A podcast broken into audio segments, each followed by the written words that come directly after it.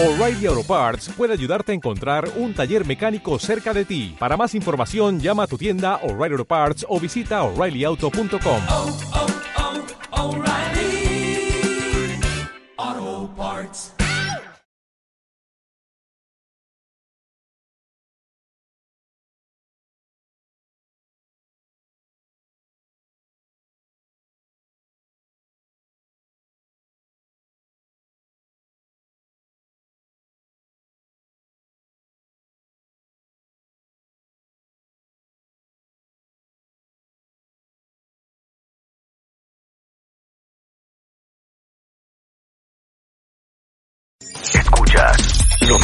de Marta de Baile. Solo por W Radio.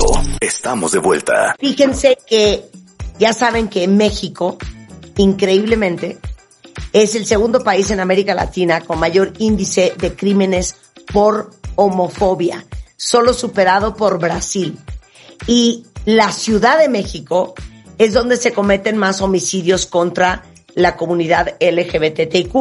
Les voy a ir dando un panorama mucho más grande de lo que pasa, pero increíblemente, la esperanza de vida de una mujer trans, por ejemplo, en México, es de 35 años, particularmente para mujeres trans trabajadoras sexuales en condiciones precarias.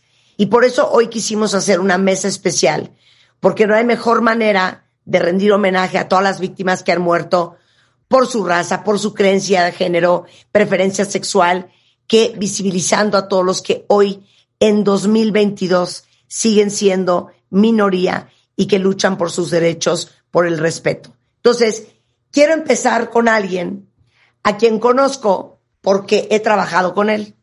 Eh, de hecho, eh, todos los videos que ustedes vieron de la última campaña de Marta de Baile por Ivón, las hice con él.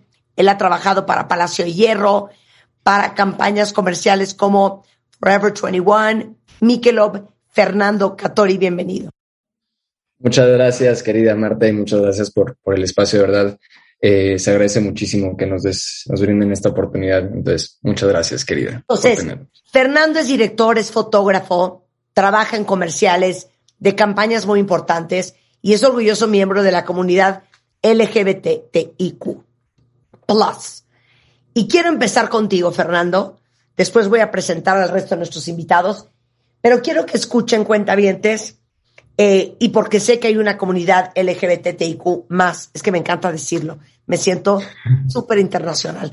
Eh, en este programa, eh, que nos escuchan todos los días y que seguramente han vivido cosas similares a lo que vivió Fernando. Entonces quiero, Fer, que les platiques lo que pasó hace unos días. Bueno, eh, lo que pasó hace unos días fue algo que obviamente pues no esperas, ¿no? Eh, voy, a hacer, voy a hacer mucho hincapié a lo largo de, pues, de esta historia, ¿no? De cómo, sobre todo siendo yo un hombre cis blanco, cis homosexual, pues pertenezco, digamos, a, a un sector muy privilegiado dentro de este grupo minoritario, dentro de la comunidad LGBT, ¿no? Y que aún así, eh, pues te puede pasar, ¿no? También aún así puedes ser víctima de, de algo como lo que me sucedió a mí. Claro. Eh, y bueno, nada, ¿no? Era un viernes en la noche, yo terminé de ver un, un episodio de una serie con mi novio, con Andrés, eh, y salimos a cenar un poco tarde, ¿no? Salimos a las 12 de la noche, unos tacos, ¿no? Que creo que es algo que, bueno, como mexicano, pues siempre está ahí la puerta para seguir Claro, echar unos tacos. hacemos y así todos, fue. hacemos todos. Exacto, exacto. Entonces, pues así fue. Y nada, eh, mi novio vive en la Narvarte. Hay una taquería muy famosa ahí que se llama El Vilcito. Yo la verdad nunca había ido, no sabía que era tan famosa y tan reconocida. Al parecer ha salido en la crónica del taco, ya ha salido en, pues en múltiples medios internacionales, ¿no? Y sobre todo el encanto que tiene esta taquería, pues es, que es un taller mecánico de día que de noche se transforma, ¿no? En una taquería. Eh, llegamos ahí, yo me topé con tres amigos que estaban cenando aparte, ellos son heterosexuales, ¿no? Los saludo, feliz año, un abrazo, ¿no? Un poco también de forma pues muy sorpresiva porque no me esperaba que estuvieran ahí. Eh, y ya, llegamos Andrés y yo. Y bueno, nada, ¿no? Pido yo de cenar. Sin embargo, cuando yo llegué a ese lugar, eh, pues un poco siento que como minoría, y creo que como mujeres también ustedes pueden empatizar en esto, ¿no? Como que aprendan a saber un poco el tono de la, de la habitación, como read the room, ¿no? Como saber hasta dónde puedes llegar, qué tanto puedes decir, de qué forma puedes actuar, ¿no? Como eh, aprendes a automesurarte y eso es lo que yo me di cuenta después de que me pasó todo esto, como decir, como chale, o sea, sí es muy real, ¿no? Como que tenemos que desarrollar este, este, este sexto sentido de decir como, ¿qué puedo hacer? ¿Hasta dónde puedo llegar? ¿no? Entonces yo llegué y como que sí sentí una vibra pues un poco extraña, digo, nada fuera de lugar. Eh, entonces eso me dio pie a yo acercarme con Andrés y decirle, oye, eh, guapo, ¿crees que te pueda robar un beso? O sea, ¿crees que esté adecuado? ¿no? Tampoco es, no es algo que hago muy seguido, pero ese día y ese momento en particular me nació decírselo, ¿no? A lo que Andrés me responde como, claro, ¿no? Entonces la abracé, le di un beso en el cachete, eh, me volteo a recibir los tacos y para cuando regreso con Andrés, eh, ya estaba este tipo, ¿no? Un tipo de entre 28 y 32 años, abalanzándose contra él, cuestionándolo, preguntándole que por qué lo estaba viendo, por qué lo estaba viendo, por qué lo estaba viendo. Voy a omitir todas las palabras, pero quiero que todos sepamos que durante estos discursos siempre habían insultos homofóbicos, ¿no? Que aludían directamente a nuestra homosexualidad, ¿no? Que porque lo estaba viendo, que desde que llegó pues, lo estaba checando, no sé qué, a lo que Andrés obviamente respondió como, no entiendo de qué hablas, estamos cenando, déjanos en paz. Acto seguido, inmediato, ¿no? Eh, le suelta un puñetazo en la boca, así, en seco.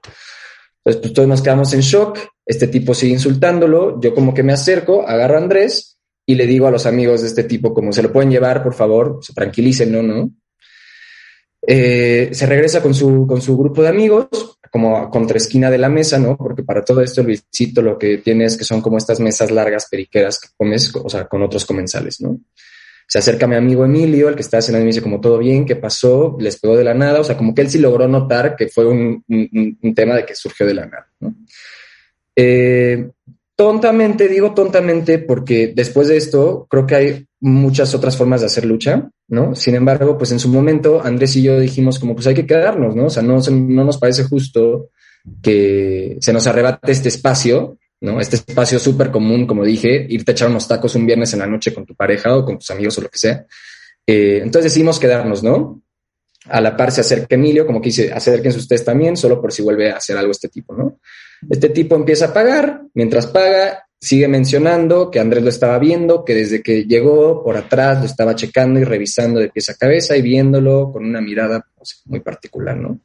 Misma mirada que, que creo que también todos en la comunidad hemos vivido. Eh, esto es algo que Andrés como mencionó mucho, ¿no? Y me gusta mucho y lo voy a retomar ahorita, que es esta mirada como muy particular que no sabes entre si te quieren agarrar a, a madrazos, ¿no?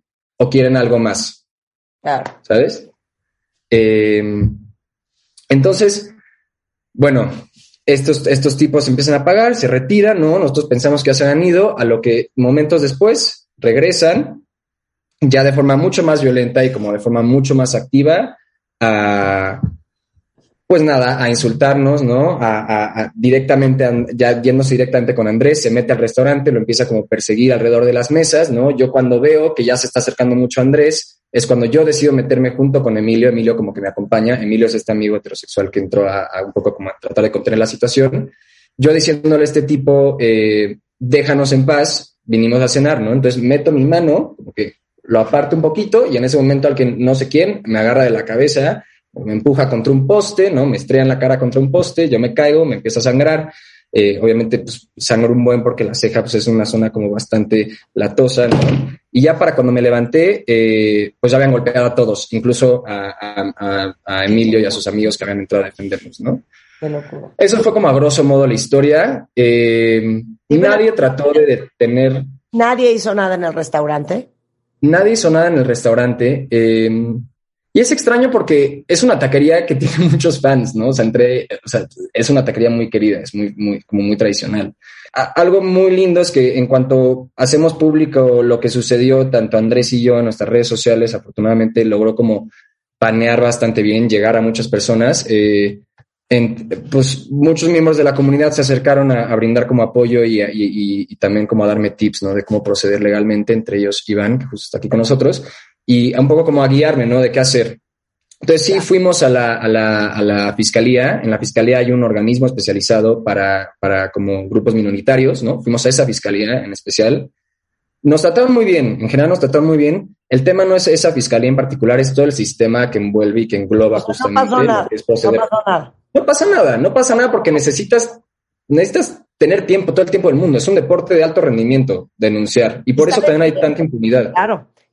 Hoy es un muy buen momento para hablar de todos aquellos que hasta el día de hoy siguen siendo víctimas de crímenes de odio.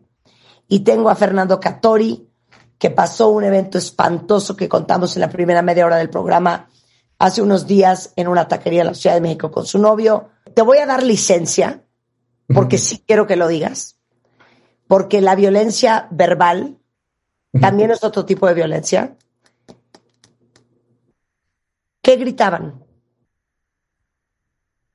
Eh, pues gritaban pinches putitos, pinches jotos, maricones, eh, eso repetidas, repetidas veces.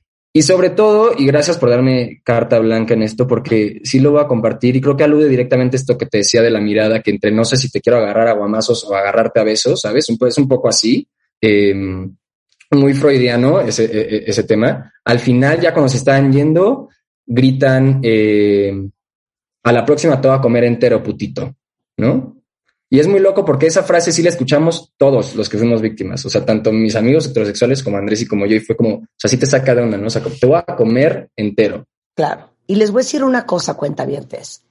Esto es el resultado de una demostración de afecto público, lo que llaman en inglés a public display of affection. Sí.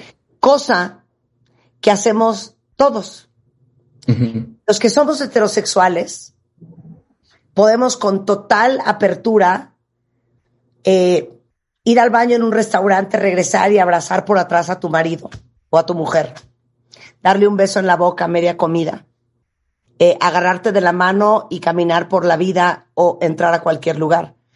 Imagínense ustedes esto. Lo que le pasó a Fernando le pasa a tres de cada cuatro personas LGBT y QQQ más, que evitan mostrar su afecto en lugares públicos por temor justamente a lo que vivió Fernando.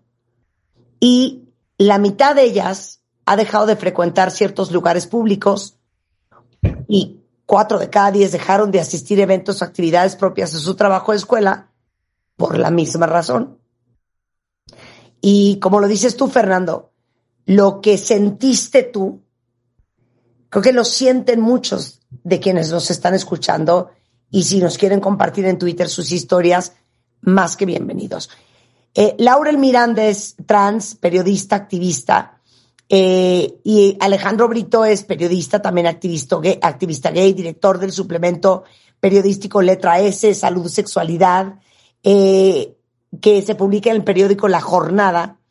Recibió un Premio Nacional de Periodismo en el 2001.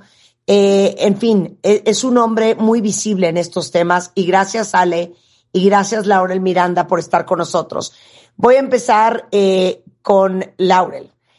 Esto es cosa de todos los días, Laurel. Y esto eh, que le pasó a Fernando, me imagino que ustedes que están muy informados, es algo que no les sorprende, ¿no? No, totalmente. Bueno, antes que nada, eh, buen día a todos, a todas, a todes también, les cuentavientes.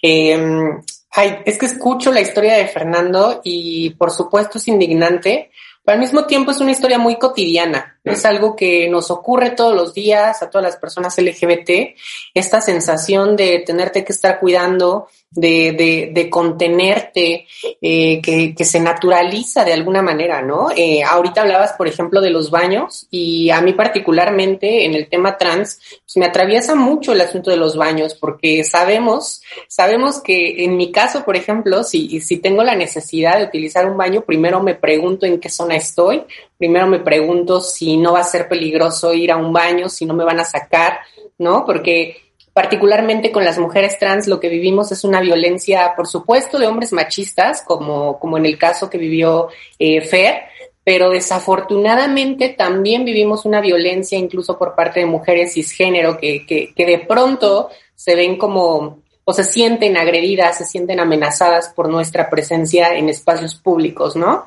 Eh, y creo que esto de, de, alguna manera también tiene que ver con, con los medios y como con cómo se ha reforzado esta narrativa de que supuestamente las mujeres trans, pues hicimos la transición porque queremos aprovecharnos, eh, en fin, toda una ridiculez, pero, pero esto sí es de todos los días, Marta. Pe- Pero, y, y quiero un poco sensibilizar a todos los que nos están escuchando. Y les quiero decir dos cosas. Independientemente de cuál sea su opinión o su postura eh, en torno a la orientación sexual de una persona. Imagínense ustedes vivir angustiado, apenado, inseguro, con miedo. Y fíjense la frase que les voy a decir. Por ser quien eres. Por ser quien eres. Por ser quien eres. Porque ustedes no escogieron ser quienes son. Son quienes son. Y todos los que estamos escuchando a Fernando y a Laurel y a Alejandro y en un momento a Iván Tagle, vivimos en esta ciudad y en este país con mucho miedo e inseguridad, porque vivimos en un país muy peligroso. Imagínense multiplicar ese miedo que sentimos todos, de que nos asalten, de que nos secuestren, de que nos roben, multiplicado por dos. Porque no solo es el peligro de la inseguridad, es el peligro y el riesgo que corres porque otros te puedan atacar, violentar o insultar, nuevamente uso el término, por ser quien eres. Ale. Muchas gracias, Marta, por la invitación. Saludo al, a tu auditorio. Sí. Eh, mira, nosotros llevamos en nuestra organización registrando la, la expresión más violenta de, de lo que tú acabas de decir, ¿no? Que Es son los homicidios, las que muertes. México sea el segundo país con más violencia. No estamos hablando de los más pobres, ¿eh?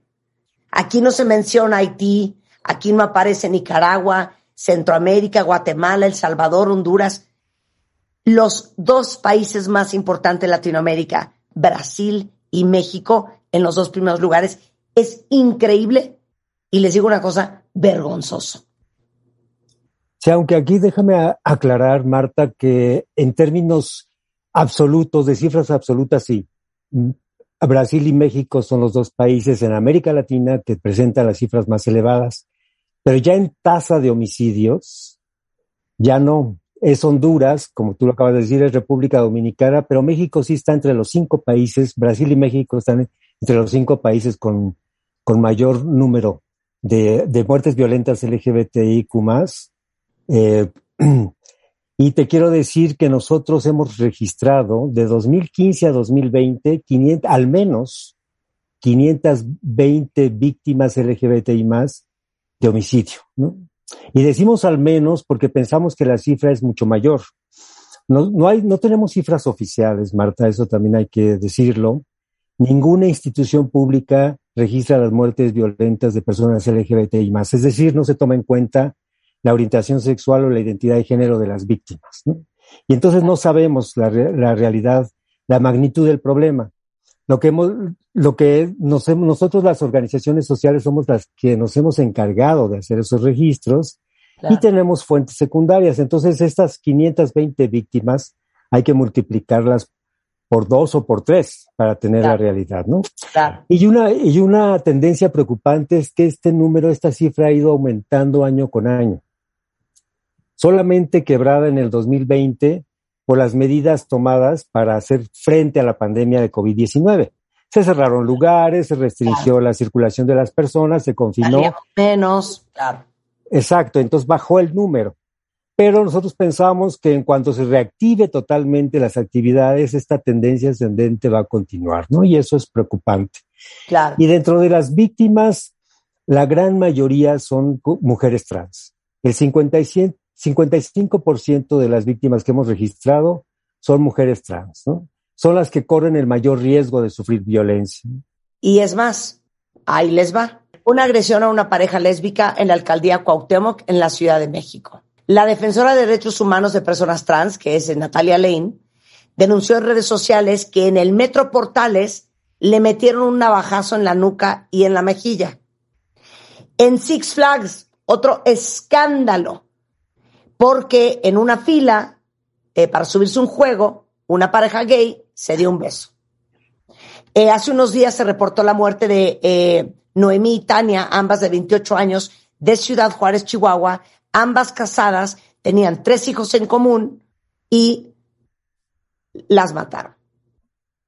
Y a eso le sumo ocho crímenes de odio contra personas de la comunidad LGBTIQ, cuatro de ellos, como dice Alejandro, contra mujeres trans, una contra mujeres lesbianas, eran pareja, dos hombres cisgénero gay, tres agresiones físicas contra personas LGBT, uno de ellos fue un intento de transfeminicidio, un ataque contra una pareja lésbica en el barrio chino y un ataque contra una pareja gay en la taquería El Vilcito, que es de lo que nos acaba de contar Fernando. Lo que más me impresiona, Alejandro, es que nos digas que vamos peor. Sí, Marta, eh, es que, mira, la psicóloga mm, eh, Marina Castañeda habla del círculo virtuoso de la visibilidad. Es decir, que a mayor visibilidad de la diversidad sexogenérica, hay mayor aceptabilidad en la sociedad. Eso es cierto. Ha habido una mayor, eh, eh, somos más visibles, ahí y por tanto ha habido una mayor aceptabilidad social. Pero a la par, déjame decirte que a la par de esa visibilidad, hay gente que se opone por razones intolerantes, machistas, moralistas, ¿no? A esa visibilidad de la, de la, de la diversidad sexogenérica, ¿no? La sienten, como decía Laurel, una amenaza, ¿no? Una amenaza injustificada. Es una oposición que está basada en el prejuicio, absolutamente en el prejuicio, ¿no? Y entonces, eh, eh, digamos, yo, fíjate que me viene a la mente una frase del poeta Octavio Paz, ahorita escuchando a Fernando. Octavio Paz en, un, en uno de sus poemas escribió, si dos se besan, el mundo cambia. ¿no? Y me parece que estas muestras de afecto de las personas de, de mismo género y de las personas trans están cambiando el mundo, ¿no? Está, eh, se, está, se está generando un cambio y la gente está, hay gente, hay sectores conservadores intolerantes que se oponen a, a ese cambio, ¿no? Hay, digamos, siempre los cambios generan resistencia, ¿no? Y entonces aquí tenemos que hacer una labor cultural, una labor, un combate cultural, una, un combate, una labor educativa, pedagógica, ¿no? Para desmontar esos prejuicios que son totalmente injustificados de que si dos personas del mismo género se besan es un mal ejemplo para los niños, que es una, que, este, que es una amenaza para la familia, que amenaza la hombría de, de, de, de, de los hombres, ¿no?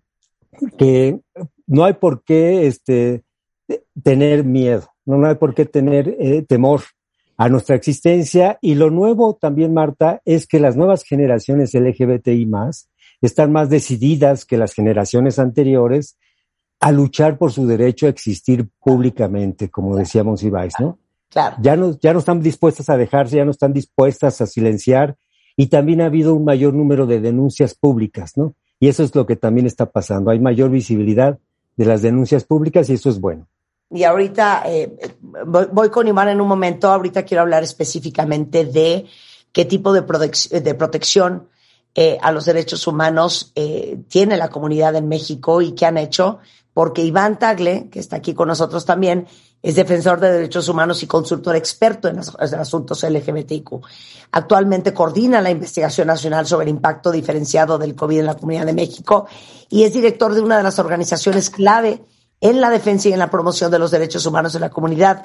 Bienvenido, Iván. Entonces, antes de que hablemos de derechos humanos, les quiero hacer una pregunta a los tres, a Alejandro, a Laurel y a Iván.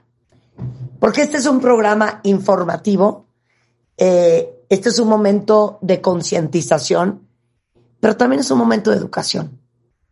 Mucho hemos hablado con, por ejemplo, Marina Castañeda, eh, que habla eh, increíblemente bien sobre el tema. Eh, es una experta en el tema de machismo en México. Uno de nuestros especialistas, un psicólogo infantil y de adolescentes, Juan Pablo Arredondo, tiene un libro que se llama Mi hijo es gay. Y hemos hablado mucho del tema. Y hemos hablado mucho del tema porque tenemos una comunidad enorme de mujeres que son mamás y de hombres que son papás. Y de la importancia que es que desde la corta edad de uno, dos, tres, cuatro, cinco años, uno sea muy consciente y muy cuidadoso del discurso que sus hijos escuchan.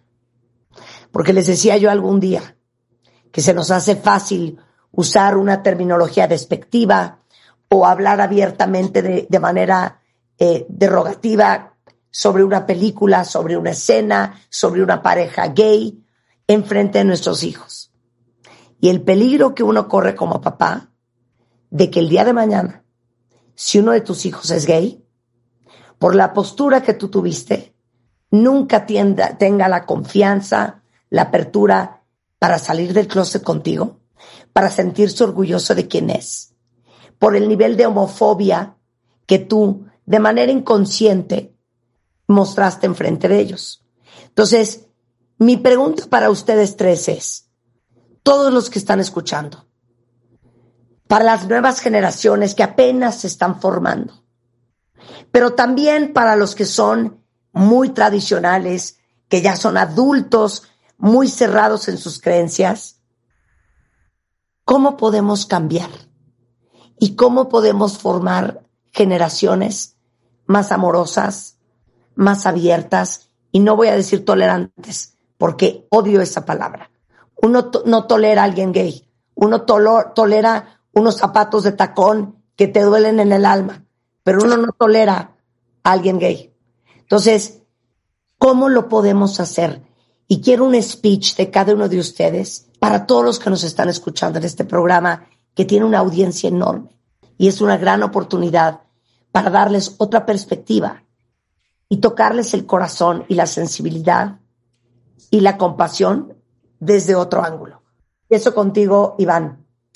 Pues eh, nada, un saludo a todos tus cuentavientes y muchas gracias por este espacio tan importante. Y como bien lo comentas, ¿no? Eh, conmemoramos hoy el, Día del Holocausto y quiero comenzar diciendo que el genocidio es un proceso.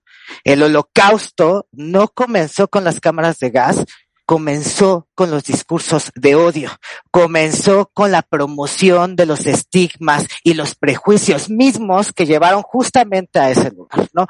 Me parece que algo clave es que la sociedad podamos estar informada y consciente del daño que nuestras palabras y nuestras acciones pueden tener en nuestra sociedad, ¿no?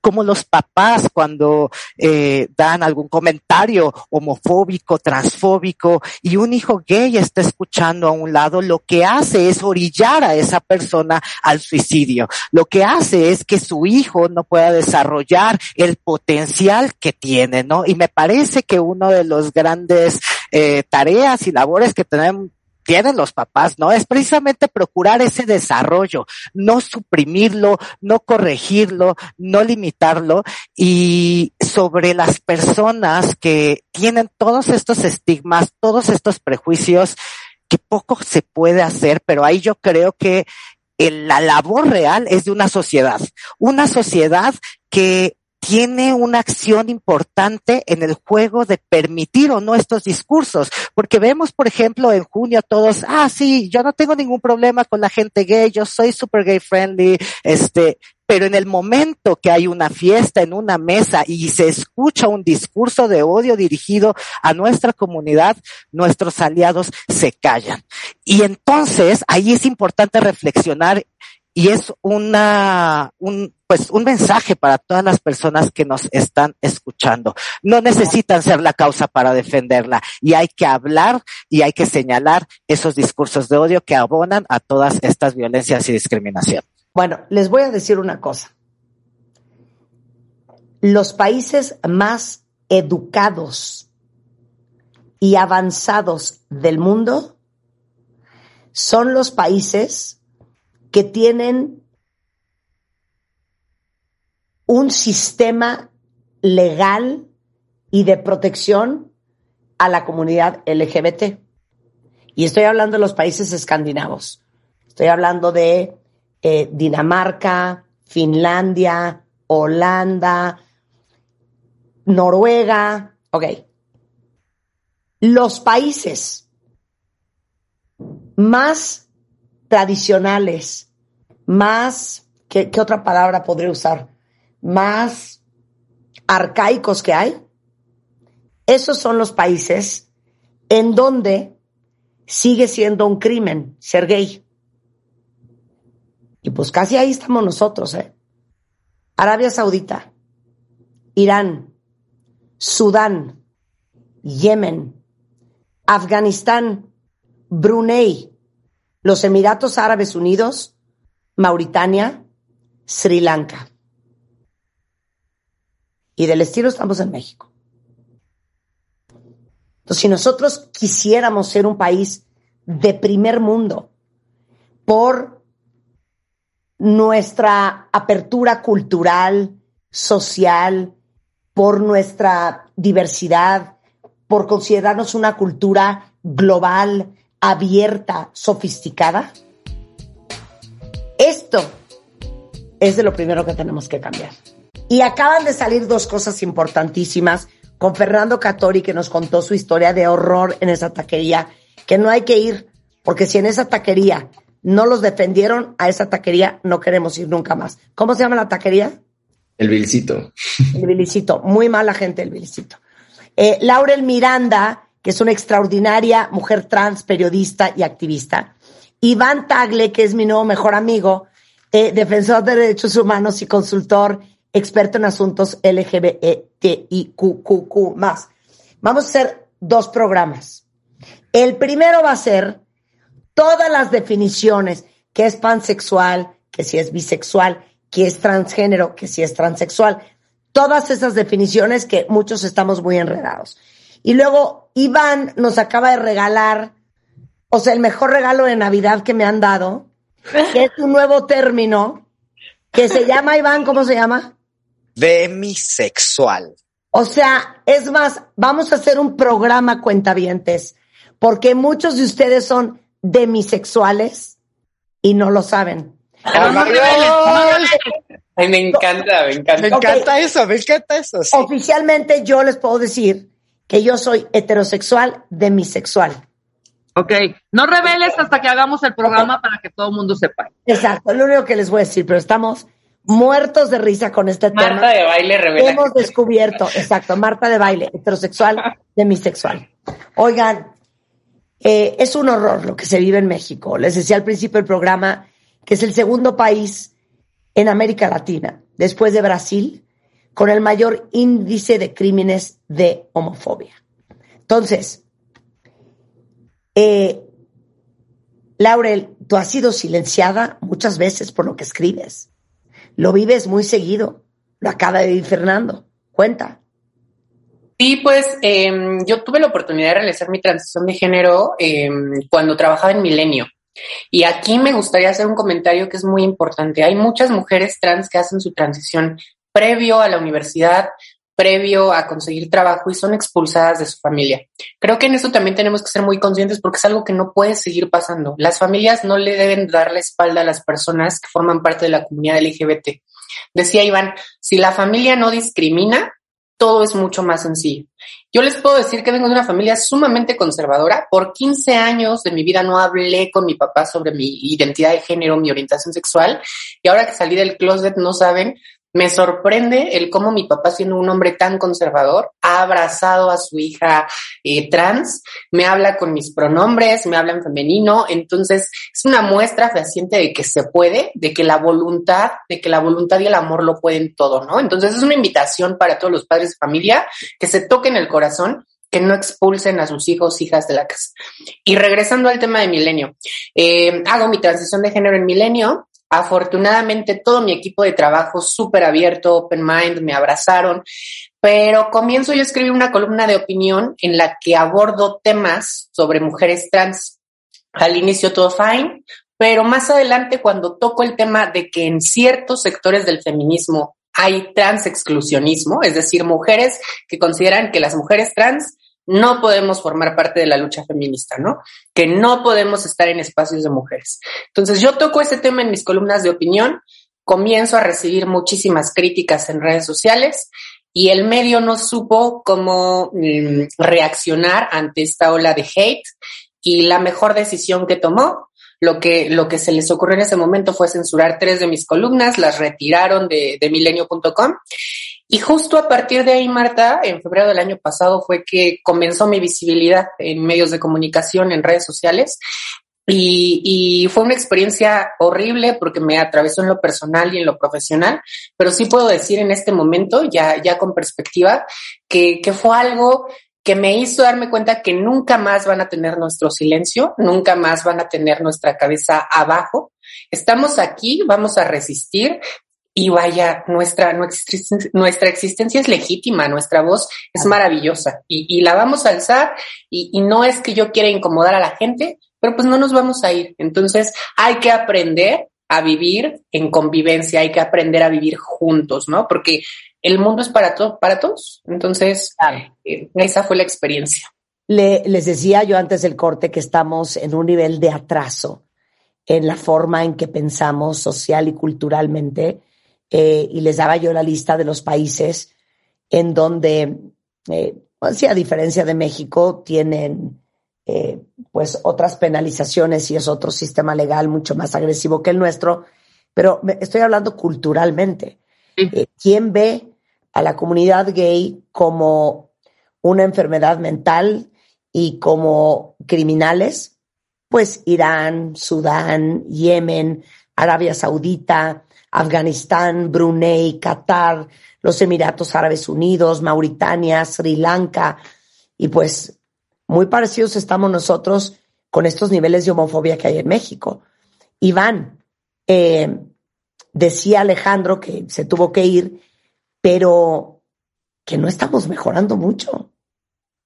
Claro, este, desafortunadamente existen todavía un montón de retos, ¿no? Como pese a que tenemos una de las constituciones más hermosas de todo el mundo, esa constitución no permea las dinámicas sociales. Cuando hay un Estado de Derecho fallido, por más que nos quieran vender que eh, se ha transformado, sigue corriéndose, ¿no? Sigue, sigue eh, carcomiéndose y eso lo podemos ver incluso en un Estado que permite a las personas ejercer alguna práctica para reprimir su sexualidad o su orientación sexual o su identidad de género a través de la tortura, como lo son las mal llamadas terapias de conversión, que son estas prácticas inhumanas, ¿no? Y, y, que en nuestro país, afortunadamente, en 2022 se aprobó una ley en Ciudad de México para tipificar las terapias de conversión. ¿Y qué son estas prácticas? Bueno, estas prácticas justo parten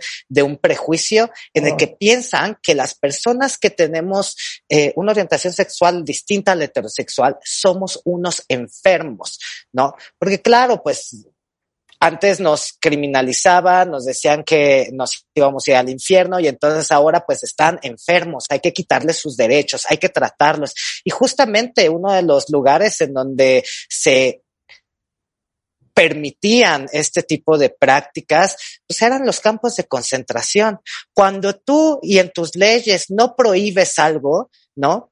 Lo que haces en un mensaje social es permitir. Si tú no lo prohíbes, lo permites. Y en México todavía hay personas que lucran con la desinformación de nuestros papás. Lo que me pasó, por ejemplo, básicamente en mi caso, ¿no? Donde llegaron con mi familia a engañarlos, a meterlos de prejuicios, de estigmas y ellos creyeron eso y me meten a estos centros donde fui privado de mi libertad, ¿no?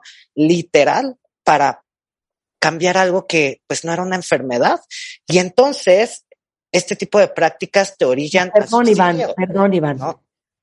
O sea, ¿qué te decían? O sea, ¿cómo es una terapia de, de, de conversión? Bueno, pues. La acaban eh, de prohibir en Francia, por cierto, ¿eh? Claro, la acaban de prohibir en Francia con una total Pero, aceptación, ¿no? Pero, ¿qué es? ¿Cómo, ¿Cómo son? Bueno, hay varias formas. Es muy importante que los escuchemos. Son muchas formas. Una de, ellas es este, la privación de la libertad y es no vas a salir de aquí, ¿no? Hasta que no cambies. Y entonces la violencia sube, no te dan de comer, no te dan de tomar agua, ¿no? Eh, hay incluso en estos espacios métodos como las violaciones correctivas, que son, claro, tú eres una mujer lesbiana y eres lesbiana porque no has probado un hombre. Entonces te sentamos con esa persona y entonces empieza a tener relaciones sexuales y son métodos para curar algo que no es una enfermedad. Es importante que lo escuchen todos los que están ahí. Desde 1990, la Organización Mundial de la Salud retiró a la homosexualidad de su lista de enfermedades mentales y recientemente lo ha hecho con la transexualidad para reconocer más como una variante de la sexualidad humana. Y en ese sentido, quiero decirte, Marta, que nos sorprende escuchar estas prácticas, pero también las normalizamos en nuestra sociedad, porque cuando tú cumples en el Estado, en la República, ¿no? 15 o 18 años hay prácticas donde te llevan a estos espacios de trabajo sexual y tienes que probar tu hombría. Y eso está permitido. Y eso socialmente se fomenta. Y entonces estas prácticas atentan con nuestra vida a través de la tortura. Lo que intentan estas prácticas es llevarte un estrés psicológico, ¿no? En el que te despersonalizan y comienzas a renunciar por tus derechos. Es un poco como la pandemia, quiero ponerlo así para que todos lo, lo, lo comprendan. ¿A quién le gusta estar encerrado? A No, bueno. nadie, ¿no? Y al, al un inicio en la pandemia no queríamos ni siquiera salir porque teníamos miedo de que, de morir, de que algo pasara, ¿no? Lo mismo pasa con las personas LGBT y el closet. Ha sido nuestra cuarentena permanente porque hay personas que te dicen, si tú sales del closet, va a haber un castigo. ¿Qué tipo de castigo? Este tipo de terapias de conversión que justo te privan de la libertad. Aún tenemos registros de personas que han sido sometidas a terapias de electroshock para quitar justo su orientación sexual. Y eso es una violación a los derechos humanos. Claro. Y en México aún el Senado está permitiendo, y quiero aprovechar este espacio porque es de mi preocupación enorme, que en este momento el Senado mexicano tiene en sus manos la posibilidad de aprobar la ley contra las terapias de conversión y se ha politizado y vamos hacia el 2024. Y entonces, Ricardo Monreal es un llamado precisamente para poder avanzar esta ley. En todo el mundo, como dices, en Francia ya se aprobó y en este país una persona que es la coordinadora política de los senadores está frenando la iniciativa. Mira, mira, les voy a dar datos, cuentavientes. Eh, hay varios estados de la República Mexicana que todavía no han aprobado ni siquiera el matrimonio igualitario. Durango, Guanajuato, Guerrero, Tabasco, Veracruz, Tamaulipas y el Estado de México, ¿no? Sí, está cañón. Pero mira aquí Beatriz Vargas que nos escribe diciendo esto. Vivo en Finlandia, Marta, invitados, y aquí existe trato homogéneo y respetuoso a las personas con diversidad de género o diversidad sexual. La ley es muy estricta y condena la discriminación, ¿no? Claro. O sea, este es un ejemplo para que veamos que en otros países más avanzados, evidentemente, En- en, un gran en- Suecia, imagínense ustedes, aprobaron el matrimonio igualitario hace 20 años. Por eso les hablaba yo de los países escandinavos. Les mencioné Finlandia, les mencioné Noruega, Dinamarca, Suecia, Holanda. Saben que eh, eh, es bueno que, que mencione Rebeca lo, lo, lo fuerte, lo contundente que es la ley, porque aquí en México me parece que estamos anclados en un debate de libertad de expresión, de, de si puedo insultar bajo el pretexto de libertad de A expresión. ver, después de lo que le pasó a Fernando, Fernando, ¿les pasó algo a esta gente de la taquería que los insultaron y los golpearon? Por supuesto que no. De hecho, no sé si estén enterados. O sea, dudo mucho que, que se informen, ¿sabes? O sea, No, sabes sé. que y, ese tipo de cosas cuando se permite y queda impune, da el permiso a la sociedad de elevar esa violencia. Por ejemplo, lo que pasó en Jalisco con una chica trans que Mm. fue víctima de ataque de ácido, no solo la atacaron con ácido y casi el 60% de su cuerpo fue quemado, sino cuando va al hospital a pedir ayuda médica, las personas del hospital deciden no atenderla por una cuestión de objeción de conciencia. Por supuesto, ahorita hay todo un tema con el gobierno de Jalisco porque tiene que sentar responsabilidades de esta negligencia, porque eso es discriminación, o sea, y más en época de pandemia donde de repente pues se tienen que ir priorizando un montón de cosas. ¿Qué, qué seguridad nos da el Estado a nosotros de que nuestras vidas y nuestros cuerpos también tienen ese mismo acceso al derecho a la salud que otras tantas, ¿no? Entonces, el derecho a la no discriminación es fundamental y si no lo siguen garantizando nuestros gobiernos, nos están fallando. Bueno, denle un rayo de luz a la comunidad gay que los está escuchando en este programa. Oigan, pues no, la verdad es que creo o sea, que sí. tira buena onda, Iván, tira buena, tira No, claro, claro. ¿Saben qué? Que, que, qué chido que estamos aquí platicando. La verdad es que así fuera del aire, saben, esto es comunidad. Y quiero decirle a todas las personas que nos, está- nos están escuchando que no están solas. Si tú eres una persona de la diversidad sexual que la estás pasando súper difícil, ¿no? Quiero decirte que no estás sola, que hay espacios como nuestra organización YAG México, YAAJ México, por favor lo puedes googlear, en TikTok también ahí hacemos un montón de cosas y en todas las redes sociales. Y por favor, sepan que podemos ayudarles. También a los papás y mamás que están ahí, este, y tienen algún hijo, pariente, amigo, familiar de la diversidad sexual y quieren apoyarles, les voy a recomendar el grupo de apoyo Familias por la Diversidad Sexual con Luis Perelman, Rina Reisenfeld, Miriam Ángel. El teléfono es 5525 6019 45. Y por ahí, un dato cultural, puedan leer el libro Papá, Mamá, Soy Gay de Rina Reisenfeld. A los papás, a las familias les va a ayudar mucho. Y no estamos solas, solos. Hay una comunidad luchando por los derechos, por la inclusión y no nos vamos a parar y no nos vamos a detener. Así que les mando todas las mejores vibras. Ese es mi mensaje para ustedes. Bueno, y yo les quiero decir una cosa. A todos los que son dueños de negocios, porque he visto unos letreritos pegados de que en este negocio no se discrimina. Ajá. Siempre les he dicho que el amor no es lo que uno siente, el amor es lo que uno hace. El ser inclusivo no es pegar un letrero en tu negocio, es hacer lo que esa taquería, el visilito, como se llame, no hizo. El que sus comensales, el que sus clientes sepan que cuando están en su negocio, en su local, están seguros, están protegidos, están sanos y están salvos. Para todas las compañías que me están escuchando, para todos los empresarios, eh, hace poco tuvimos a Paco Robledo con el tema de Human Rights Watch y todas las compañías, y orgullosamente la mía desde hace ya creo que tres, cuatro años, es parte de una lista de compañías que son diversas e inclusivas. Y cada vez que un nuevo empresario, un director general o un CEO convierte a su compañía en una compañía diversa, inclusiva, manda un mensaje al resto de sus empleados de cuál es la cultura organizacional de esa empresa. Y cada uno de nosotros, los que tenemos negocios o los que tenemos eh, restaurantes o tiendas, cada vez que hacemos algo bien, estamos mandando un mensaje poderosísimo allá afuera. Y esto que acabo de decir es una invitación para todos. Fer, despídete con lo que tú quieras decir.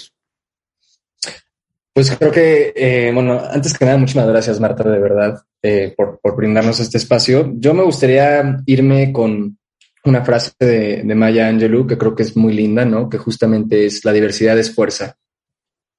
Creo que es importante abrazar la diversidad en todos los frentes. Me encantó que dijeras el tema de los negocios, ¿no? Si vamos a ser diversos, este va más como para las marcas, llámese Doritos, llámese Absolute. Si van a ser inclusivas, incluyentes en la imagen, seanlo también en la praxis, ¿no? Contraten gente que sea parte de la comunidad, detrás de cámaras, puestos directivos, no solo se queden en la superficie, no solo se queden en la imagen, ¿no? Y pues justamente eso, abracemos la diversidad y escuchémonos y estemos abiertos a diálogo. Y para el resto de la comunidad, pues es eso.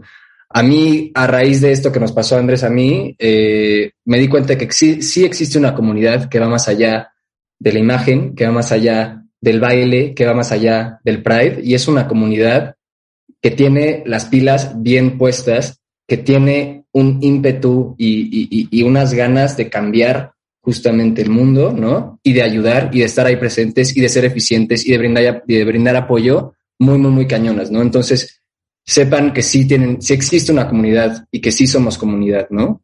Y que incluye a las mujeres trans, a los hombres trans, a los hombres cis gay, a las mujeres lesbianas, a las personas intersex, y es súper diversa y por ende también es muy fuerte. Y pues nada, muchísimas gracias, Marta y Rebeca. Hombre, Gracias a ti, Fer, por compartirte. Laurel, Igualmente, muchas gracias por el espacio, Marta Rebeca. Eh, a mí me gustaría mandarle un abrazo muy cariñoso a toda la comunidad LGBT, particularmente a mujeres lesbianas, particularmente a mujeres trans, hombres trans, personas no binarias, personas intersex, porque nada en contra de mis queridísimos Fer e Iván, pero usualmente cuando se dan estos espacios hablamos mucho de los hombres cis gay, ¿no? Y hablamos del ser gay friendly y la comunidad gay y en fin. Solamente les quiero mandar este mensaje diciéndoles que no se sientan solas, que no se sientan soles y, y que nuestro lugar está en todos los sitios en los que querramos estar, en los que querramos brillar. Podemos ser profesionistas, actrices, bailarinas, cantantes, arquitectos, no más el, el someternos a simplemente espacios como el estilismo o el trabajo sexual, que quiero dejarlo bien en claro, son trabajos respetuosos que, que, que yo valoro muchísimo, pero nuestros espacios están también en otros sitios. Entonces les mando un abrazo muy fuerte, que sepan que no están soles, que nos pueden escribir ya a mí también Laurel Miranda, Fernando, y seguramente encontrarán orientación para saber cómo poder luchar contra este mundo y disfrutar su vida. Te queremos, mana, te queremos. Besitos, Laurel. Besitos, Ay, sí. Fernando, y a mi nuevo amigo de mi sexual, Iván. pues ya tenemos una cita para hablar sobre eso. Entonces, Claro. con gusto. Gracias. Sin duda. Gracias. Por ciento. Oigan, eh, les pongo los datos de contacto por si quieren conectar con Laurel Miranda o con eh, Fernando Catori o con Iván Tagle, igualmente con Alejandro Brito, se los pongo ahorita en un tweet eh, para que puedan este, eh, escribirles directo si es que lo desean. Les mando un beso a todos, muchísimas gracias.